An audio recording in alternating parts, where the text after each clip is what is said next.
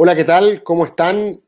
Este es eh, el primer programa de diálogos constituyentes que estamos poniendo al aire al servicio, ¿cierto?, de la ciudadanía para que se informe de debates que van a estar seguramente presentes en la Convención Constitucional.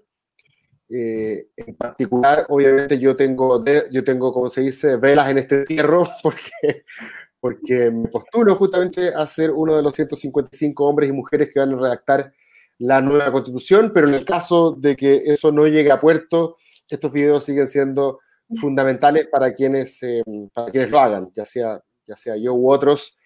El tema que vamos a tratar hoy día, especialmente, me imagino que sobre todo eh, a, las, a las nuevas generaciones, a las personas que han ido, que han crecido en un mundo digital. Yo, así como nativo digital, sería muy fresco, no, no lo soy, eh, pero, pero algo, algo, algo Daur dice, no, tú no.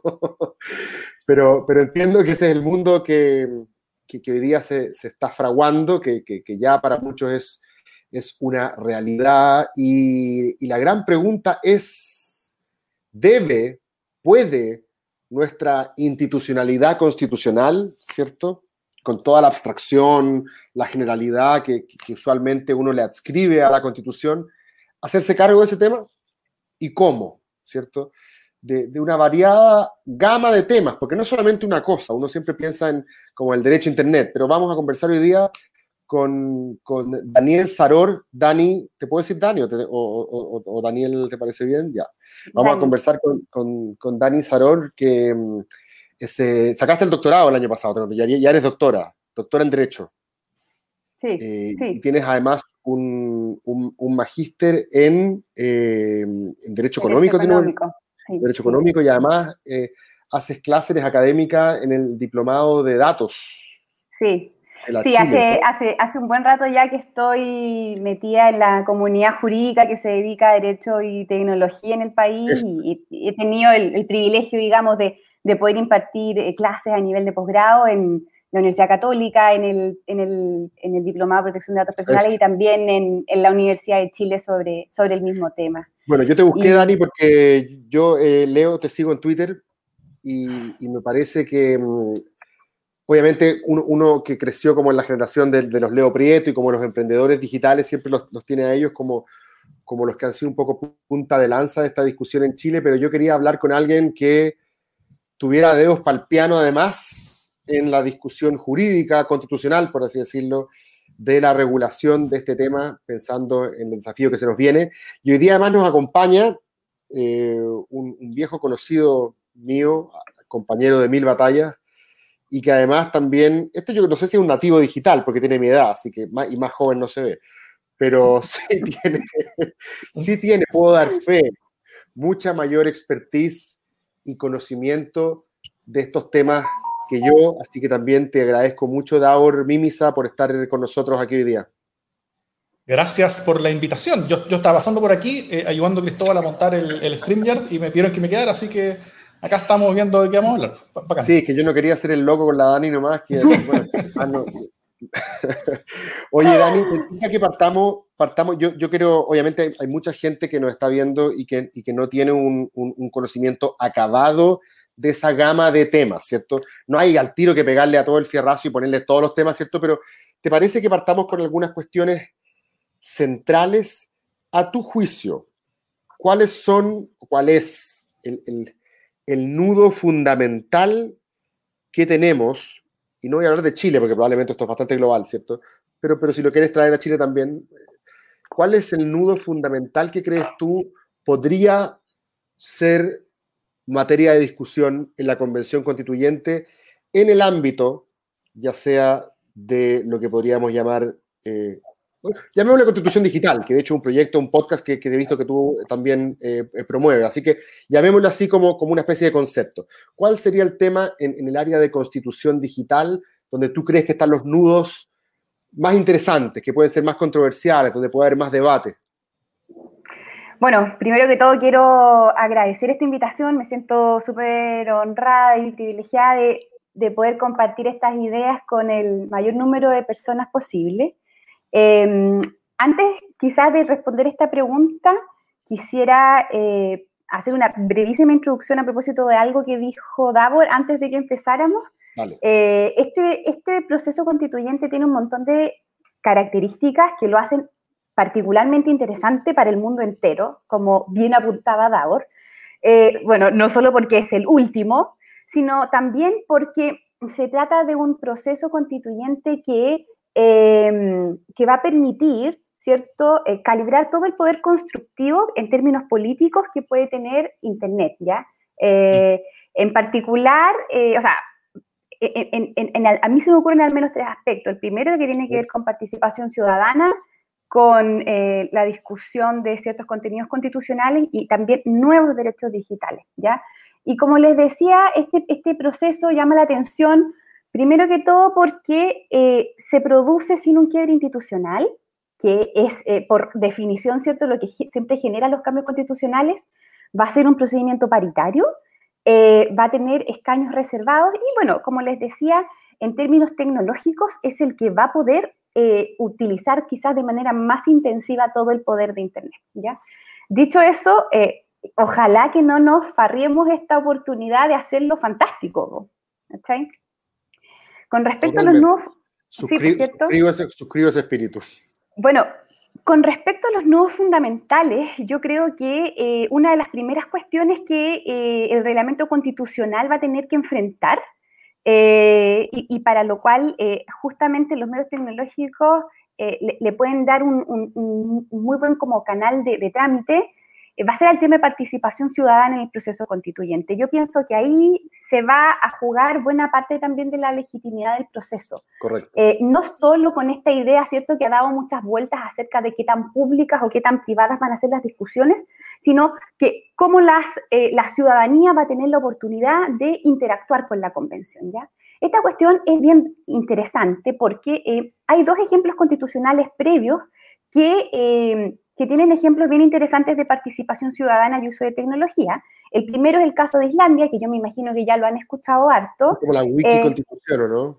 ¿Perdón? Eso es como la wiki constitución que le llaman. claro, exactamente. Exactamente. Ellos iban subiendo borradores eh, cada cierto tiempo, ¿cierto? Y la ciudadanía iba, iba, podía irlos comparando. Eh, además, iban recibiendo mucho feedback de parte de la ciudadanía. Se hacían unas especies como de hackatones donde hecho un borrador constitucional un, grupo afuera de la convención lo que hacía era ponerlo a prueba, ponía una serie de situaciones hipotéticas y probaban cómo la norma constitucional en progreso permitía resolver o dejaba aspectos en blanco. Fue un proceso súper interesante. Y otro proceso interesante de participación ciudadana, bien, bien, donde me dio mucha tecnología, fue en el de la redacción de la Constitución de Ciudad de México el año 2016. ¿Ya? Ese proceso fue bien interesante porque eh, disponibilizó una base, perdón, una plataforma que era como un, gran Google Doc, donde se iban subiendo, ¿cierto?, propuestas de la ciudadanía. Eh, también en esa oportunidad la Convención Constitucional de Ciudad de México hizo un convenio con la plataforma change.org y se fueron eh, subiendo ideas, ¿cierto? Y en la, la que sube las peticiones, ¿cierto? Exactamente. Y en la medida que las peticiones tuvieran mucha adhesión, eh, la, la, convención se, se, comprometía a discutirlas como tales en el proceso constituyente. ¿Cuál, ¿Qué era lo interesante de eso? Que la plataforma solo recibía propuestas que no estuvieran reñidas con eh, los derechos humanos. Y esa cuestión es bien interesante porque hoy día hemos visto en la, en la prensa, ¿cierto?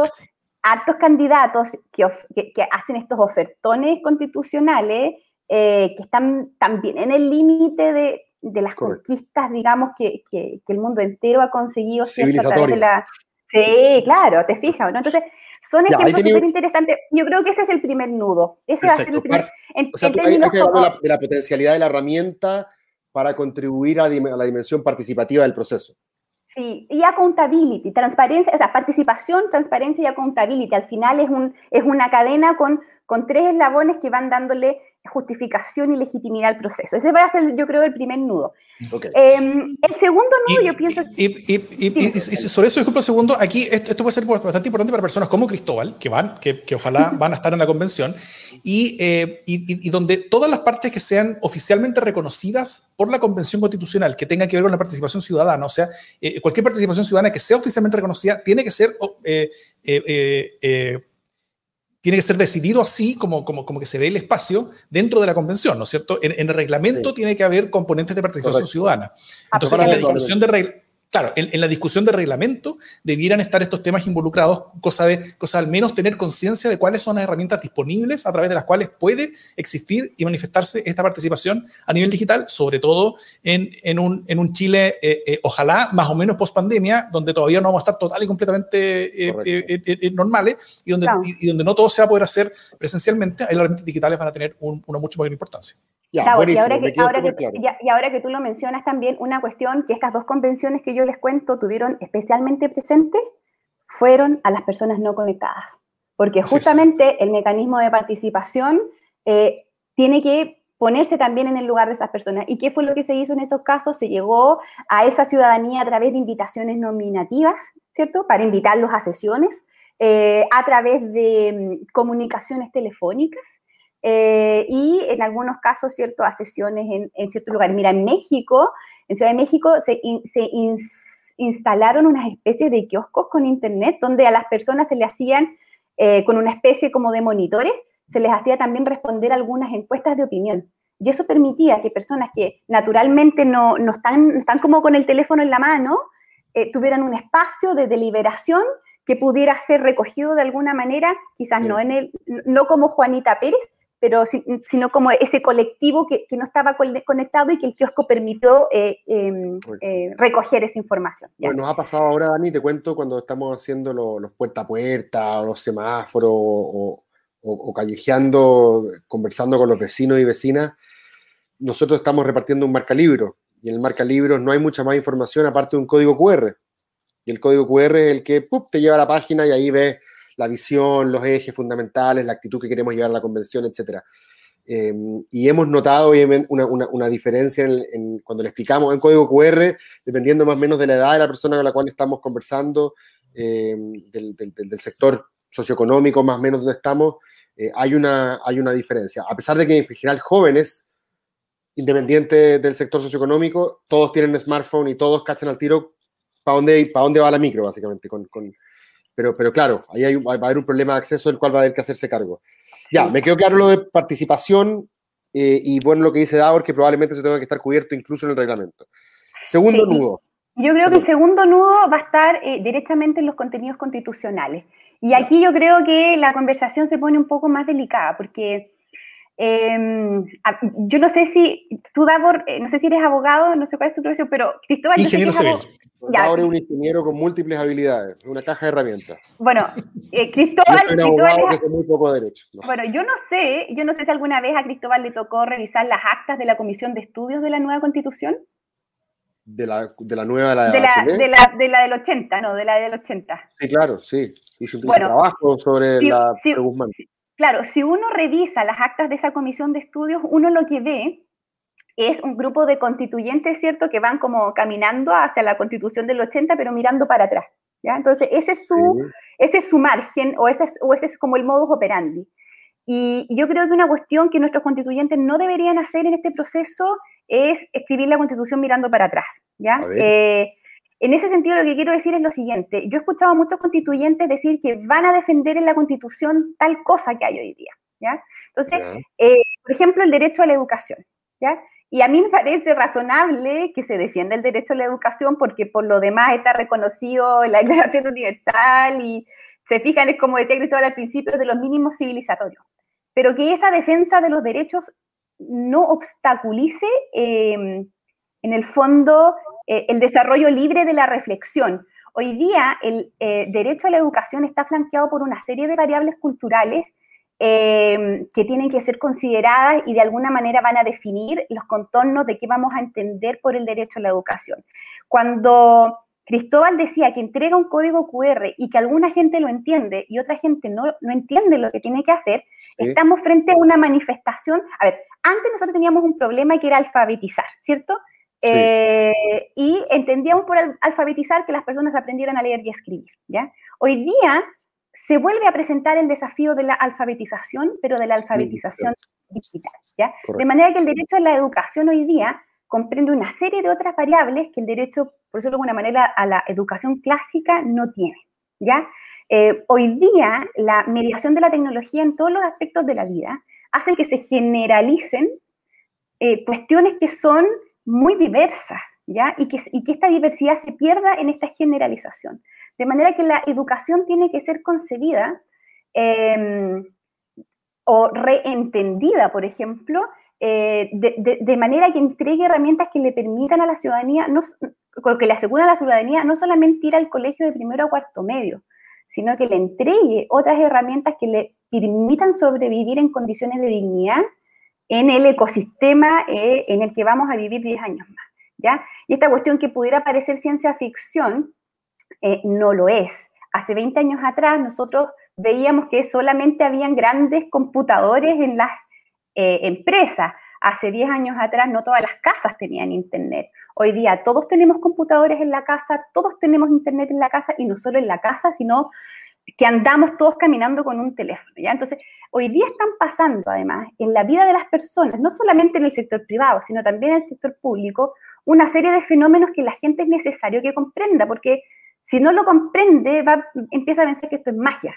déjame, entender, déjame entender, déjame entender para, dónde vamos. Entonces, lo que tú dices es que en la formulación, sobre todo aquí estamos pensando en derechos u otras, u otras eh, pero podrían ser derechos o formas de participación, no en la convención misma, pero para adelante. Tú dices que no debiésemos pensar solamente dentro de los límites que nos permite el presente y lo que conocemos, Exactamente. sino que deberíamos como de alguna manera abrir la, la cancha a eventuales maneras en las cuales este nuevo ecosistema digital impacta. Por ejemplo, Cristóbal, eh, la libertad de expresión. La libertad de expresión es un derecho que surge luego de la creación de la imprenta y luego de la eh, alfabetización producto del reconocimiento de la educación obligatoria, ¿ya? Entonces nosotros se podría concebir de la misma manera como se concebía en el siglo XIX. Exactamente. Entonces hoy día, cuando nosotros vemos que pasan cosas en el espacio digital, eh, que están en, colisión, ¿cierto?, con eh, esta libertad de expresión, es porque justamente nosotros tenemos una idea de libertad de expresión que es del siglo XVIII o decimonónica tal vez, ¿te fijas? Bueno, hoy día la libertad de expresión alcanza márgenes de amplificación que la libertad de expresión clásica no tenía considerado. O, te pongo otro, ejemplo. Nosotros usualmente en el constitucionalismo liberal hablamos mucho del debido proceso, ¿cierto? O el principio de inocencia. Y estamos pensando básicamente en que un juez no te declara culpable, pero hoy día alguien te puede matar en redes sociales igual, nunca pasó por un juez, y, tienes, por así decirlo, una muerte social, no una muerte ni penal ni civil, pero una muerte social que, desde el punto de vista personal, puede ser aún más destructiva y ahí no hubo debido proceso, no hubo, o sea, como que incluso a veces uno dice las herramientas clásicas con las cuales se construyeron los estados, eh, pueden hoy día ser completamente insuficientes frente a todo este nuevo mundo eh, que no se somete a esas reglas, que tiene dinámicas propias y que pueden ser mucho más influyentes en tu vida que las herramientas institucionales tradicionales, ¿o no? Bueno, exactamente. Es donde el poder real está mucho más distribuido. Mira, o sea, ya no hay poderes centrales, claro. Exactamente, mira, y esa es una cuestión, saliendo un, poco, ¿cierto?, como de la estructura del catálogo de derechos. Nosotros, en el, en el constitucionalismo clásico, nosotros estudiamos eh, estos poderes del Estado. Son los poderes que por definición están en el Estado. Pero en la sociedad contemporánea, eh, los poderes ya no solo están en el Estado. ¿ya? Hoy día las grandes corporaciones tecnológicas no solamente tienen más plata que muchos países, sino que tienen un poder efectivo en muchas dimensiones de la vida de muchas personas en muchos países, ¿ya? Entonces, la misma idea de poder, de restricción del poder, o de, como, como decía Montesquieu, ¿cierto? El, el, poder tiene que controlar al poder, Quizás la nueva constitución tiene que despojarse de esta idea de que solamente existen poderes en, el Estado y que es necesario que ese poder remanente que le va quedando sea usado también para influir en los poderes que se encuentran fuera. ¿ya? Esa cuestión es súper interesante. Eh, mira, a propósito también del ejemplo que daba Cristóbal. Hoy día yo te diría que eh, de, los poderes como clásicos, yo diría que el Poder Judicial es el que tiene quizás más contacto con esta capilaridad de problemas que están ocurriendo en la vida real, porque a ellos les llegan a tocar la puerta, ¿te fijas? la jurisprudencia en este punto, a propósito de la libertad de expresión, generalmente termina fallando a favor de la persona cuya honra ha sido, ¿cierto?, menoscabada y ordena eh, que tales o cuales publicaciones sean removidas de los sitios eh, o, que se ordene que se borren, en fin. Pero salvo ese pequeño acto, eh, no hay cómo, digamos, resarcir el impacto que ese tipo de eh, actividades ha tenido dentro de, o sea, ha tenido para la vida de esa persona, ¿te fijas? ¿Cómo le eh, llaman el, derecho al olvido? Creo que hay toda una claro, que está apareciendo de que eso, eso, es, eso es el derecho al olvido. Y eso es interesante porque, volviendo un poco a esta idea de libertad de expresión, donde, no sé, pues los autores hablaban de, este derecho a la palabra.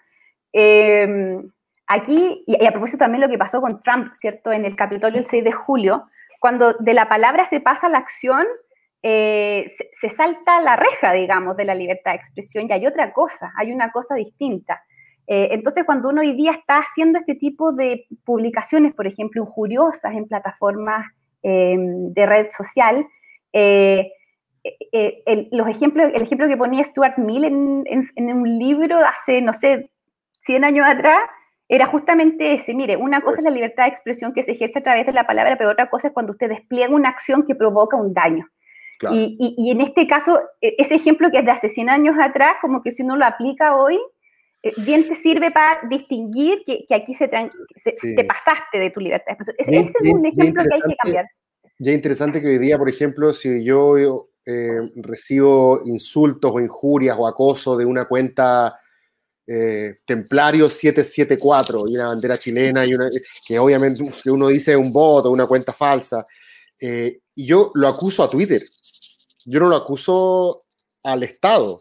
Yo lo acuso a Twitter por violar las reglas de Twitter. Y Twitter hace una investigación y me responde tres días después, me dice, hemos recibido tu denuncia, efectivamente incumplió las reglas, suspendimos esta cuenta. O sea, el que ejerce, por así decirlo, jurisprudencia en este espacio social es la misma empresa. Bueno, eh, ese, ese es un tema fascinante, Cristóbal, que tú tocaste. Hay una gringa que no me acuerdo cómo se llama su nombre, que escribió un libro que se llama Reglas para un Mundo Plano. Nosotros vivimos en sociedades donde los únicos que hacen las leyes, ¿quiénes son? Los legisladores. ¿Y quiénes son los que las aplican? Los jueces. ese, es el mundo plano. Pero esta, esta gringa, lo que, la, reflexión que hace es muy entretenida, porque dice, mira, sabéis que hoy día en la práctica la infraestructura tecnológica nos pasó por encima eh, y hay un montón de temas que son de fácil despacho y que eh, hoy día tienen una regulación y una ejecución privada, es decir, los, eh, y ponen los ejemplos típicos de AliExpress, de eBay, donde la misma infraestructura tecnológica ofrece reglas para resolver el conflicto eh, y, y, al mismo tiempo adjudica y resuelve. En el caso de eBay es súper entretenido porque ellos tienen un jurado de, clientes. El jurado le someten, eligen al azar un par de clientes que tienen buenos incentivos para tomarse en serio esto y son ellos quienes dicen, sí, sabéis que este consumidor en realidad merece que le devuelvan la plata. Y en general el consumidor está bien, está bien conforme con que le devuelvan la plata. En casos más graves, a lo mejor se, se puede acordar un resarcimiento de otras características, ¿se fijan? Pero, y, en general son temas de fácil despacho que en, en, realidad es como la nuestra, solo atochan y, y, son problemas de arrastre de la justicia, pero en otros lugares estas cuestiones avanzan. Ni que decir China, China tiene, eh, sobre todo en, en, materia comercial, diría yo, tiene mecanismos también donde eh, eh, en, en, juicios de, en 40 días ya tienen resuelto fuera de los tribunales eh, toda esta clase, toda esta clase de asuntos. ¿Se fijan? ¿Las propias compañías? Las propias compañías. Las, propias compañías generan estos mecanismos, esta infraestructura, para ir resolviendo esta clase de problemas. ¿Se fijan? Entonces, en, estas reglas para el mundo plano, esta autora nos dice, mira, imaginémonos la posibilidad que hayan regulaciones que no necesariamente vengan del Estado y que tú las aceptes, porque son justas en el fondo. Eh, y, que, y, que, las aceptas además porque sabes que es probable que si tienes problemas, las resuelvas de manera mucho más eficaz y rápida que eh, si las sometieras al conocimiento de un tribunal. Bueno, y eso además se, se conecta, ¿cierto?, con, eh, con, que también existen buenos ejemplos en el mundo. Eh, Estonia es un caso típico, em, donde también los jueces están delegando parte de sus tareas, ¿cierto?, a mecanismos automatizados. ¿ya? O sea, hay cuestiones en que la analítica humana es atroz, porque nos vamos a demorar meses, por ejemplo, en revisar una base de datos jurisprudencial. Pero a lo mejor una inteligencia artificial, o sea, no a lo mejor, una inteligencia artificial en un par de minutos ya nos cuenta cuántos fallos hay en determinado sentido y eso obviamente impacta en la calidad de la justicia que se imparte a las personas. Sí, estaba pensando que también en el mundo del siglo XX eh, la información era unidireccional un receptor, y, o sea, perdón, un emisor y, todos nosotros éramos receptores, ¿cierto? Lo importante aparecer en, lo que decía el diario era básicamente, o la radio también, vecinal, ¿cierto? Pero, lo que, pero eran, súper pocos emisores y muchos receptores. Hoy día todos son emisores y receptores al mismo tiempo, eh, gracias a, las redes sociales. Y por lo tanto, cada uno puede decir la barbaridad que se le pase por la cabeza. Entre ellos, noticias falsas, eh, fake, ahora estoy pensando no tanto ya en la injuria, porque, la injuria o la calumnia, ¿cierto? La difamación, los tipos, clásicos del derecho penal en materia de libertad de expresión, eh, de alguna manera uno trata de ver de qué manera caben en el canon tradicional, ¿cierto? Si una persona eh, me, me, amenaza de muerte a mí, eh, o, o, me dice, o, me ofende, o me acosa selectivamente en Twitter, uno podría decir, la Corte va a entender esto porque es el mismo lenguaje de siempre, solo que en una plataforma distinta.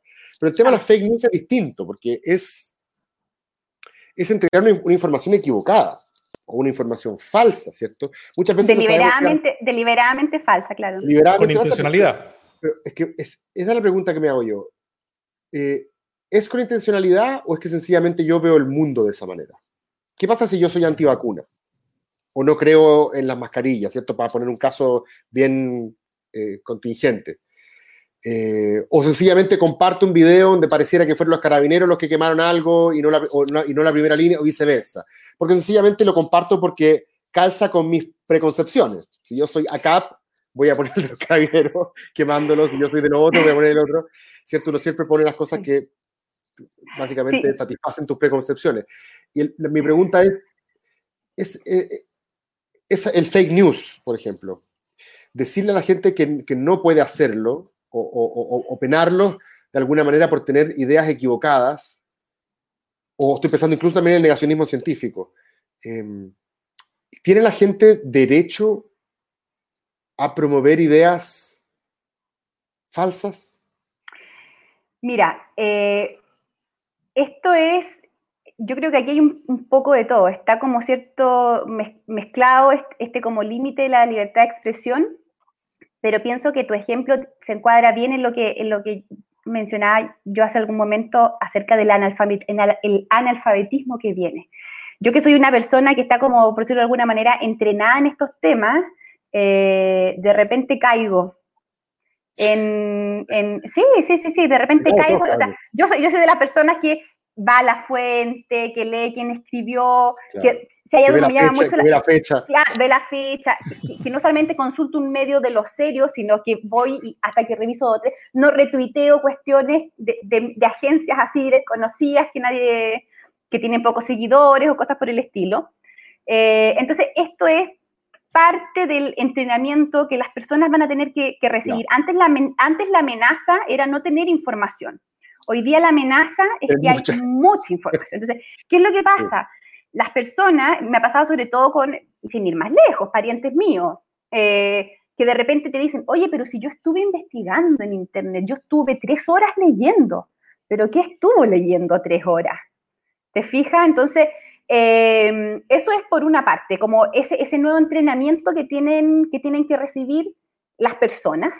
Y el segundo, que tiene que ver en el fondo con a ver, cuando nace este derecho a la libertad de expresión, básicamente nace sustentado sobre la idea de un uso público de la razón. ¿ya? Entonces, yo pienso que eh, la libertad de expresión, eh, como, como libertad, digamos, siempre se va a poder sustentar en la medida que existen razones que eh, le ofrezcan una justificación a alguien para adherir a esa idea, ¿ya? Ahora, nosotros tenemos hoy en día circulando una serie de argumentos que, que, no tienen ningún raciocinio, digamos, o sea, tal cosa no se sigue de esta otra, ¿ya? Eh, y ese tipo de cuestiones, por supuesto que yo, yo creo que tienen el mérito para ser juzgadas, sancionadas. No sabría decirte qué sanción, pero, pero en la medida que sea razonable para alguien levantar una idea que, que, juegue dentro de los márgenes de los derechos fundamentales, eh, pienso que, que, termina siendo lícita, ¿no? con, con todo lo que eso significa. Sí, yo aquí tengo sentimientos encontrados, no sé cómo lo ves tú, Daur, pero a veces me pasa que el libertario que llevo dentro de mí me dice, no, todo es cancha. La gente tiene idea de pensar tonteras y a creer tonteras y está bien que lo crean. Eh, hay que medir objetivamente el daño y solamente si se produce ahí tenemos margen para hacer algo, ¿cierto? Pero a veces que también a veces me pongo un poquito más, eh, más regulador, más, más controlador y digo, no, hay, hay, hay ¿cómo se llama?, información eh, que no debiese circular. Ahora, esto pasa tanto offline como online. Me acuerdo que la tercera sacó hace unos años atrás, poquitos años, dos, tres años atrás, no sé si ustedes acordarán, un reportaje sobre los tierraplanistas. Fue muy, muy gracioso además porque lo sacó en la sección tendencias, no en la sección ciencia. Yo lo encontré genial, encontré como la ironía ahí era... Y mucha gente en Twitter se enojó porque sintió que el medio le estaba dando tribuna a estos locos, por así decirlo, que contra lo que dice Stuart Mill, que dice cierto que entre el ensayo y el error finalmente igual vamos a ver la luz. La verdad, en contraste con el error, va a lucir más, por lo tanto hay que dejar jugar al error, una cosa así. Eh, aquí mucha gente dice, no, eso no es cierto. Si tú le dejas al error perseverar y le das tribuna, más gente va a caer en el error. Eso es lo que mucha gente decía en, eh, en redes. Em, y fue una discusión interesante respecto de hasta qué punto, y yo que soy defensor de la ciencia eh, y de las políticas públicas con evidencia, me, vi en una posición defendiendo al medio, diciendo, bueno, hijo, están haciendo un reportaje sobre lo que creen estos tipos. No están diciendo en ninguna, manera, ninguna, en ninguna parte, hazte tierraplanista. Claro. Eh, sí, mira, esa cuestión, es, esa cuestión es interesante también porque en algunas oportunidades se, se ha reproducido este como esta como situación binaria, ¿no? De los vacunas y los antivacunas.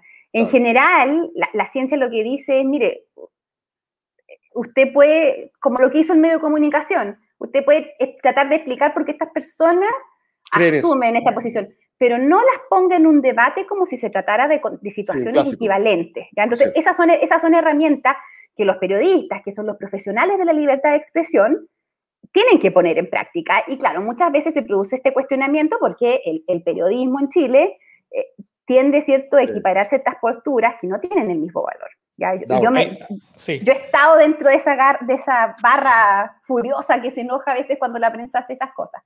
Pero, como, como te digo, o sea, ellos son los profesionales de la libertad eh, de, expresión y de, y de, información que deberían tener como especial cuidado en la manera como se presenta la información, sobre todo por el potencial daño.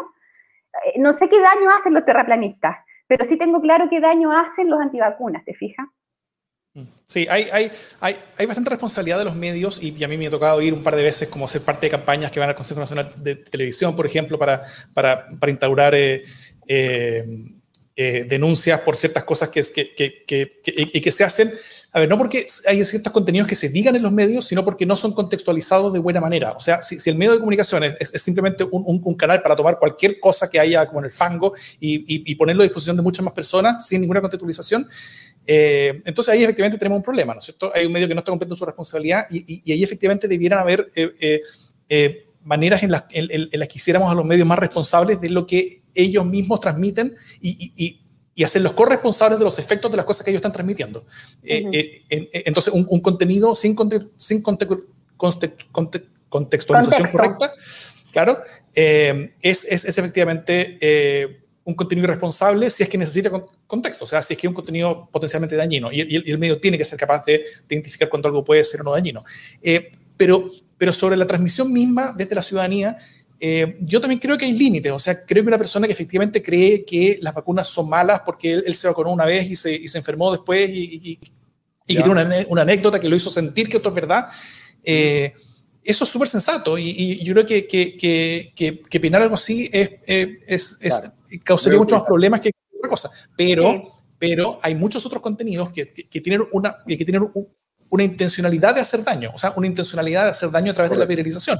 Por ejemplo, hace recién un par de días salió el caso de un, de un medio, ni siquiera era chileno, sino que era como un medio digital, eh, eh, no sé si venezolano, colombiano, eh, o estas cosas medias transnacionales, continentales, que había publicado hace, algunos meses que, que que personajes políticos chilenos como eh, los, los, candidatos presidenciales Heraldo Muñoz y Mario Desbordes tenían cuentas en no sé cuántos paraísos fiscales y tenían un montón de datos y fotocopias y fotos de, documentos y cosas. Era todo falso, todo completamente inventado.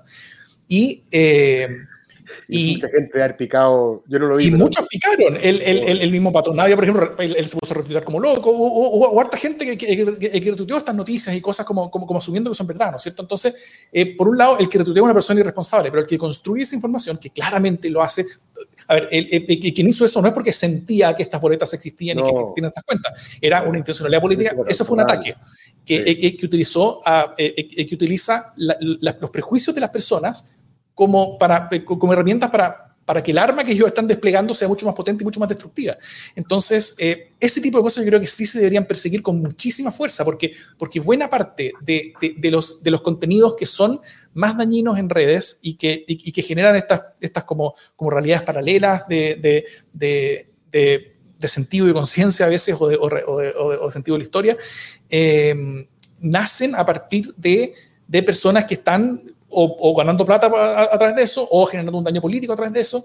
Eh, y, y, esas intencionalidades creo que, bueno, la... lo, que da rabia, lo, que da rabia, lo que da rabia ahí, perdona, es que estoy pensando en que lo que da rabia es que, claro, tú dices esas cosas hay que perseguirlas, ¿cierto? Porque básicamente, sobre todo en Twitter, es andar con un fósforo al lado de un, de, de un pajar. O sea, está ahí, es cosa de tirarlo y la cuestión va a encenderse. Eh, y yo estoy de acuerdo contigo de que eso con intencionalidad debiese ser perseguido. Pero la gente que le, que le pasa, en este caso de Ford, de Heraldo o cualquier ciudadano que sufra un ataque de esa característica, las redes sociales además tienen un, un vértigo, creo que el otro día se lo escuché a este filósofo español, a Daniel Inerarity, que decía como que el acuerdo era que sabemos que muchas cosas son falsas, que hacen daño, pero lo aceptamos con la condición de que duren un día. Como que hay una velocidad que no es la velocidad de los tribunales. Entonces, si yo hoy día me pico porque alguien me está haciendo una jugada de esa calaña, de aquí a quedarme una demanda, llega a tribunales, como que los, los tiempos del Estado mm. son tan lentos. Sí, pero, pero no son muchos. Eso quiera, quiera recurrir a la justicia, por así decirlo, eh, que es una manera de, no, no, por propia mano, pero, pero que, sienta que es mucho mejor ir a, a, que Twitter me diga al tiro si ese tweet violó las reglas, como que siento que de alguna manera la autorregulación de esta comunidad puede llegar a resarcirme antes que la velocidad de, las instituciones tradicionales, ¿o no? Mira, aquí, aquí hay alguno, un ejemplo súper interesante. La constitución de Sudáfrica, por ejemplo. A ver, nosotros en Chile tenemos todo el tema de la libertad de expresión y de información reconocida en la constitución y tenemos una bajada expresa además a través de la ley que regula el ejercicio del periodismo. ¿ya? Entonces, de alguna manera, todo lo que aparece en medios de comunicación está sujeto a ciertos límites, ¿ya? porque está regulado. El problema que nosotros tenemos es justamente cuando se generan estos contenidos en plataformas que no son medios de comunicación, de manera que están como fuera de la ley, digamos, fuera del marco. La constitución de Sudáfrica, en este sentido, es bien como interesante porque, sin caer como en el exceso de la regulación, eh, reconoce la libertad de expresión que se ejerce eh, en los medios de comunicación tradicionales, pero además dice, pero en cualquier otro medio. Eh, y en cualquier otro medio, lo que al final del día, como se dice, termina dándole como el abrazo de, del oso a la plataforma, porque le dice, mira, al final del día también te vamos a sujetar a las reglas de los medios de comunicación. Que hoy día ha sido el gran escudo también de las plataformas para un poco eh, esquivar las responsabilidades propias del ejercicio eh, responsable del periodismo. Esa cuestión es súper interesante. siguiendo un poco como con el catálogo del tema de los derechos, también el tema de la privacidad, que es como el, el, gran tema, digamos, que nos preocupa a todos los que estamos metidos en este, en este asunto de la tecnología. Eh, Hay una obra clásica a principios de 1900 de unos jueces gringos que se llama el right to privacy, que es el derecho a estar solo, ¿ya? Entonces está esta idea eh, de que la privacidad es eso, tu espacio tuyo, personal. Los alemanes ejemplifican esto a través del concepto de esferas. La esfera mía, la esfera de mi familia, la esfera de mi casa, la esfera de mis cosas, ¿ya? Pero hoy día hay un montón de gente súper sobresaliente que se ha dedicado a pensar esto a la luz de todos los problemas que nos flanquean y dices, ¿sabes que La privacidad ya no es un derecho individual, es un derecho colectivo. Si yo renuncio a mi privacidad o por la razón que sea, alguien le invade, si, si, la persona que está al lado mío está sujeto al mismo problema, al final la pérdida de privacidad no es solo mía, es de todos. Si alguien está renunciando a su privacidad, lo que está haciendo al final del día también es afectar las esferas de mi vida privada. Entonces ahí tú tienes otro ejemplo de un derecho que como en su concepción clásica respondía, y que en su concepción clásica respondía a dos cosas, a las intervenciones del Estado, pensemos en los horrores de la Segunda Guerra Mundial, que buena parte, ¿cierto?, de las víctimas fue, em, eh, fue ubicada por los registros que los estados tenían de los ciudadanos, ¿cierto?, eh, judíos, eh, y también por la intromisión de la prensa, entonces estaba esta idea de estar escondido. Hoy día las amenazas a la privacidad, de nuevo, vienen eh, del sector privado. Es una amenaza diferente que, al final del día nos juntó a todos y nos homogeneizó a todos y nos perfiló a todos, ¿ya? Y una gran corporación tecnológica no tiene la accountability, por ejemplo, que tiene un Estado. Hay reglas para perseguir la responsabilidad de Estado, pero yo te diría que en muy pocos países hay reglas para perseguir la responsabilidad de las empresas eh, tecnológicas de las gigantes. Entonces, esa es una cuestión como interesante.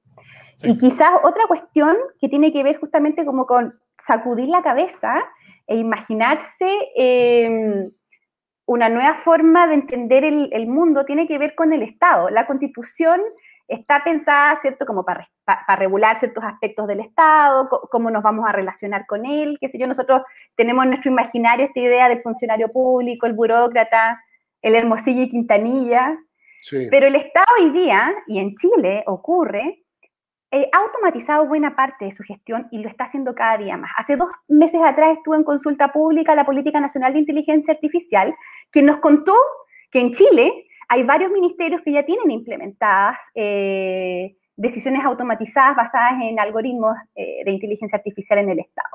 Cuando preguntamos, yo soy parte de, un observatorio que se llama em, del, Observatorio Público de Transparencia e Inclusión Algorítmica, em, cuando le preguntamos por transparencia al Ministerio de Ciencia quiénes eran estos servicios, nos contó, y la verdad es que todos los ministerios tienen al menos un software de decisión automatizada. Hay algunos súper simples, como los chatbox, que uno dice, ya, pero eso, ¿qué, perjuicio le puede ocasionar a un ciudadano? Altos, considerando que es el canal a través del cual el ciudadano se comunica con el Estado. Y si funciona automáticamente te, dice, te dice como, Claro, que, esa, ventanita esa, esa ventanita emergente que te dice en qué te puedo ayudar. Nunca entiende. Me dice, perdón, no, no te, me, claro, claro. Entonces, están esos que aparentemente pudieran no generarte ningún perjuicio, eh, hasta otros más complejos, como por ejemplo la famosa tómbola del Ministerio de Educación, que no es una tómbola, sino que es un software súper sofisticado, ¿cierto? Que tú le metes información relativa, por ejemplo, a la edad de tus hijos, eh, al, al, número de hijos que hay en una casa, a tu domicilio, y en base a eso te asignan un colegio. Pero solamente un 60% de las personas que postulan por ese mecanismo quedan en su primera elección. Y aquí surge un derecho nuevo, que es algo que se llama el derecho a la explicación. ¿ya? Yo quiero saber por qué eh, no quedé en la, primera, en la primera opción. Entonces, muchas cuestiones de las que uno ya se empieza a acostumbrar, pero que no se debe acostumbrar, es a que le respondan, no es que el sistema operó así. El sistema el, algoritmo. El algoritmo es como el nuevo fuente de ¿no? Exactamente, exactamente. Entonces, lo que pasó con la mensajería el otro día de ONEMI, no, fue una falla del sistema. No, eso no fue una falla del sistema, eso fue una falla de la persona que administra ese contrato en la ONEMI. ¿Te fijas o no? Entonces, eh, hoy día eh, los estados cada vez más van a ir automatizando su función. Entonces, la manera como la constitución reconozca el derecho del ciudadano a relacionarse con el Estado debería ser una cuestión fundamental, ¿ya? Porque las decisiones automatizadas están fuertemente amenazada, o, de otra, o dicho de otra manera, hay muchas posibilidades de que una decisión automatizada sea injusta y el ciudadano tiene derecho a que esa eh, decisión sea revisada. ¿ya? Entonces, son ese tipo, ese es un tipo, yo diría que es un derecho nuevo, un derecho emergente, que es el famoso derecho a la explicación frente a las decisiones automatizadas del Estado, que la Constitución debería considerar, pero sin ninguna duda. Oye, Daur, para, eh, para, poner un, poco, un, par de, pelos más a la sopa más, eh, sobre el tema anterior, sobre, sobre la privacidad, eh, creo que la discusión constitucional, y, y, esto es como la contextualización que conversamos antes de comenzar, Chile va a ser el primer país relativamente serio que va a hacer una constitución en paz en mucho tiempo. O sea, vamos a ser los primeros que vamos a poder tratar todos estos temas que son actuales y nuevos. O sea, hay muchos de estos temas que hace 20 años no, no lo estamos pensando realmente porque, porque no es parte de la vida. Eh, y que, y, y, que podemos tratarlos de nivel constitucional. Eso es una gigantesca oportunidad. O sea, Chile, Chile puede no solamente ser ejemplo en el mundo, del mundo, sino que también se puede, o sea, eh, podemos también meter las patas en forma, en, forma muy compleja. O sea, podemos o, o, crear grandes industrias, mercados y oportunidades para el país, o cerrarlas eh, mientras todo el mundo las la aprovecha. Eh, y, y, en todo eso, el, la, la, la pregunta de a quién pertenece el dato el, dato personal es una pregunta relevante. O sea, si, es que el dato es parte de mi propiedad, si es que el dato es parte de mi identidad. Eh, y, si es, que, si es que yo puedo cederlo a cambio de algo, si es que yo, si es que, si es que, o, si es que es, es, algo que se considera como intransable. ¿ah? Eh, y, yendo como a, como, cómo se utiliza el dato hoy día, o sea, mediante algoritmos, por ejemplo, eh, las mismas grandes redes y plataformas tecnológicas eh, eh, eh, utilizan mis propios datos para poder entregarme información de ciertas maneras y las maneras en las que me entrega información me terminan a mí cambiando incluso. O sea, el, mis datos personales son y, mis datos de uso de redes y qué es lo que yo veo, por ejemplo, en YouTube, se utiliza para que YouTube me, me, construya caminos en los que me transformen en una persona que ve más videos de YouTube. Y eso a veces se transforman en caminos de radicalización, donde donde, donde YouTube me, empieza a mostrar cosas eh, eh, eh, más, más, conspiranoicas, porque YouTube sabe que las personas conspiranoicas ven más videos de YouTube que las personas que conspiranoicas. Sabe que te gusta el azúcar. Y, y, y, y, si sabe que, me, que, que, que, yo puedo, que, yo puedo eventualmente ser una persona conspiranoica según los videos que yo veo, entonces ellos van a construir caminos para convertirme en eso. Ya, esa pregunta. ¿Quién, quién hay, hay, debiese el Estado, lo, lo planteo como pregunta ahora, debiese el Estado, es una pregunta ética básicamente, ¿cierto? Política, por lo tanto, eh, limitar la capacidad del algoritmo de seguir dándome lo que sabe que me gusta? Mira, el, sí, pues obvio. Mira, sabes que esta es una pregunta bien, eh, bien densa.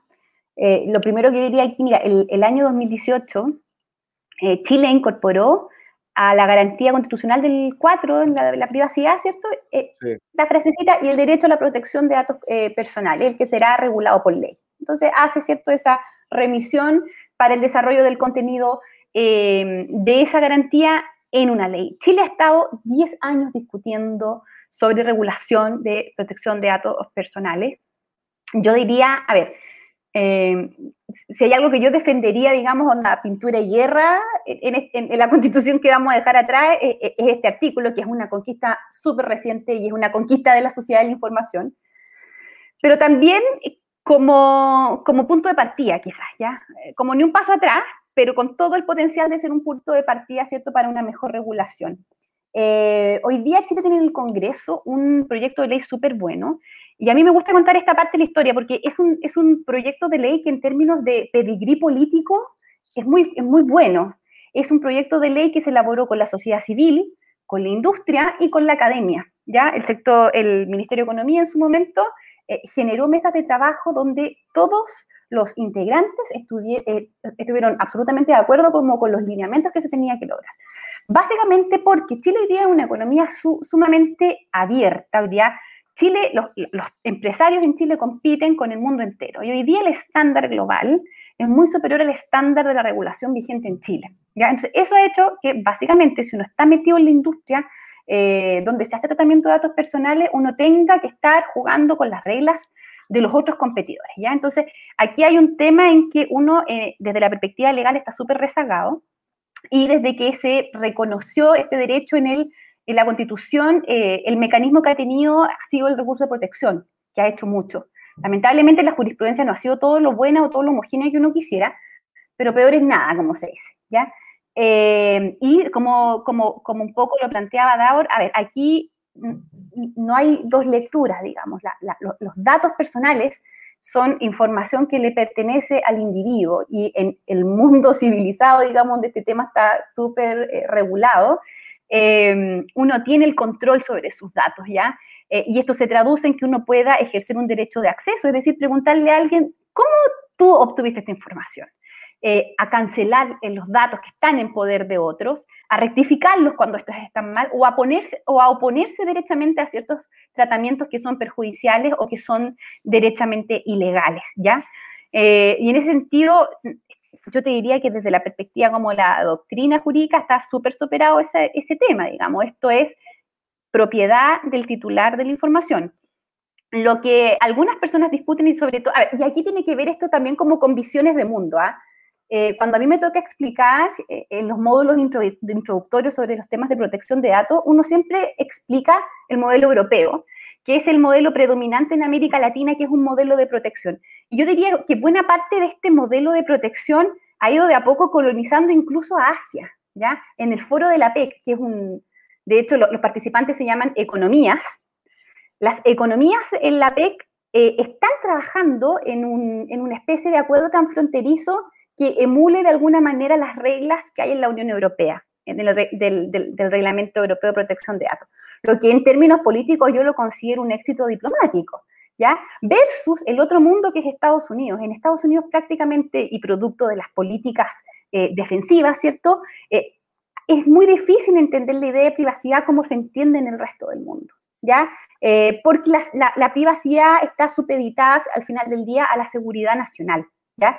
Eh, en Estados Unidos no hay reglas de protección de datos, salvo algunas leyes, digamos, a nivel de Estado federal y altamente eh, como granulares, es decir, protección de datos en telecomunicaciones, protección de datos en materia de consumidor. No hay un cuerpo general. Entonces, en lugares como Estados Unidos, el, dato personal em, se entiende quizás como una contraprestación con mucha más claridad eh, que a diferencia como se entiende en, otra parte del mundo donde es un atributo de uno que uno tiene derecho a controlar.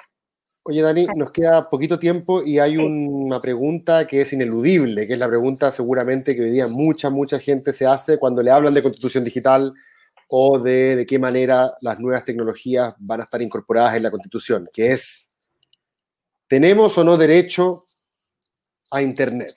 ¿Cierto? O algunos incluso han hablado de Internet como derecho social, o sea, así como se asegura eh, educación, más allá de las, particularidades ¿cierto? Que, y prevenciones que hicimos al principio, así como se asegura educación, salud, eh, vivienda, infraestructura, recursos naturales. Bueno, este es un recurso no natural, pero parece que sin el cual hoy día nuestras competencias para navegar la sociedad contemporánea se ven severamente limitadas. Por ejemplo, a propósito que hablabas tú de analfabetismo digital, eh, una persona que no tiene internet hoy día eh, y por lo tanto no puede sacar su clave única y hacer trámites, tiene que ir a exponerse, ¿cierto?, al banco. Estoy poniendo un ejemplo, así nomás, pero, pero me imagino que el día de mañana, mientras más se digitalicen ciertos trámites, y ya llegue el momento, así como, así como desaparece el papel, desaparece la consulta presencial y todo se hace eh, online, me imagino que en ese momento es porque ya dimos por hecho que la penetración es total y si ya la penetración es total, pagando por un servicio llamado BTR, WOM, lo que sea, eh, de ahí hay un paso a que se empiece a asegurar como una especie de, de derecho, bueno, hay distintas nociones de derecho social, hay uno que diría que pues, la, idea es que se garantice que esté la conexión, no necesariamente que el Estado te pague la cuenta, pero seguramente a otros dirán, no, eh, debe ser un derecho desde el punto de vista de que, de que incluso el que no puede pagarlo tenga, tenga acceso a Internet. Yo creo que esta, Cristóbal, si te toca estar en la convención, en la convención constitucional, va a ser una discusión ineludible. Yo creo que es, como dicen, una sandía calada, digamos. Esta discusión sí, o sí va a aparecer en el catálogo de garantías. Em, yo pienso que eh, sí, yo pienso que sí debería reconocerse em, de alguna forma, digamos, no tengo la nomenclatura mm. específica para proponerle en esta conversación, pero pienso que es de los temas que sí hay que eh, incorporar en un catálogo constitucional. Eh, hoy día, cuando nosotros hablamos del derecho a la conectividad, básicamente lo entendemos como un derecho llave. Un derecho llave que sirve en el fondo para el ejercicio y goce de los otros derechos. Tú ahí enumerabas una lista, pero hoy día, el, hoy día la conexión te sirve no solo para educarte, no solo para trabajar, no solo para acceder a una atención de salud, no solo para ejercer tu libertad de informarte, eh, para ejercer tu derecho de propiedad, si quieres usar el mercado digital, incluso para amar, si quieres, si quieres conocer a alguien.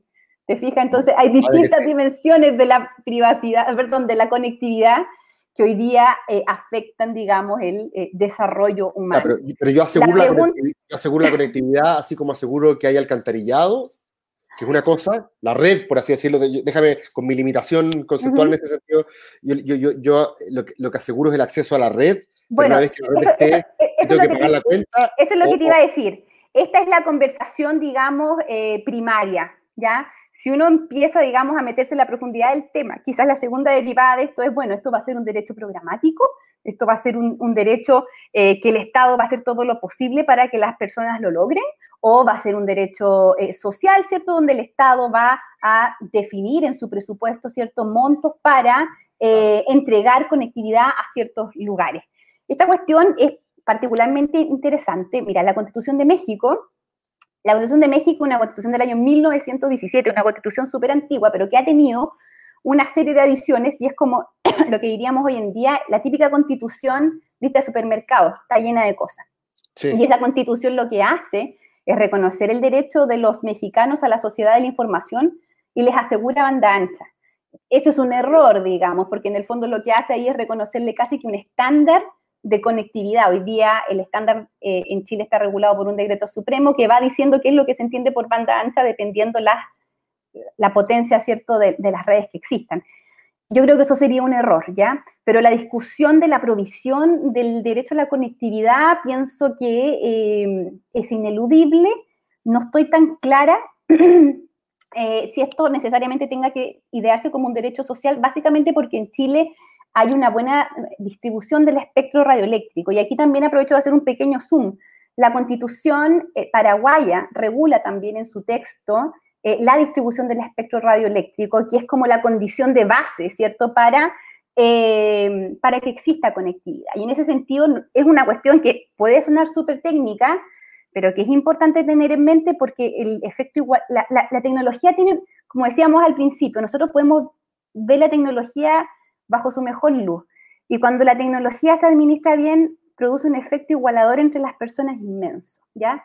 Para producir ese efecto igualador, eh, una buena distribución del espectro radioeléctrico es esencial, ¿ya? Entonces, aquí la, conectividad no solamente está dada por los buenos deseos de que es, ojalá llegue a todo el mundo, sino que porque el Estado entienda bien cuál es la mejor manera de organizar sus bienes eh, públicos en beneficio de la mayoría. Oye, Daor, ¿tú cómo, ¿tú cómo lo veis? Me, queda claro, Dani, o sea, tú estás en una posición que consideras que sí, pero que tampoco puede transformarse como en el caso de la banda ancha, de que el estándar sea... Claro, te cacho. Daor, ¿tú cómo veis eso? ¿Le veis agua en la piscina para, para, una consagración de un derecho de ese tipo?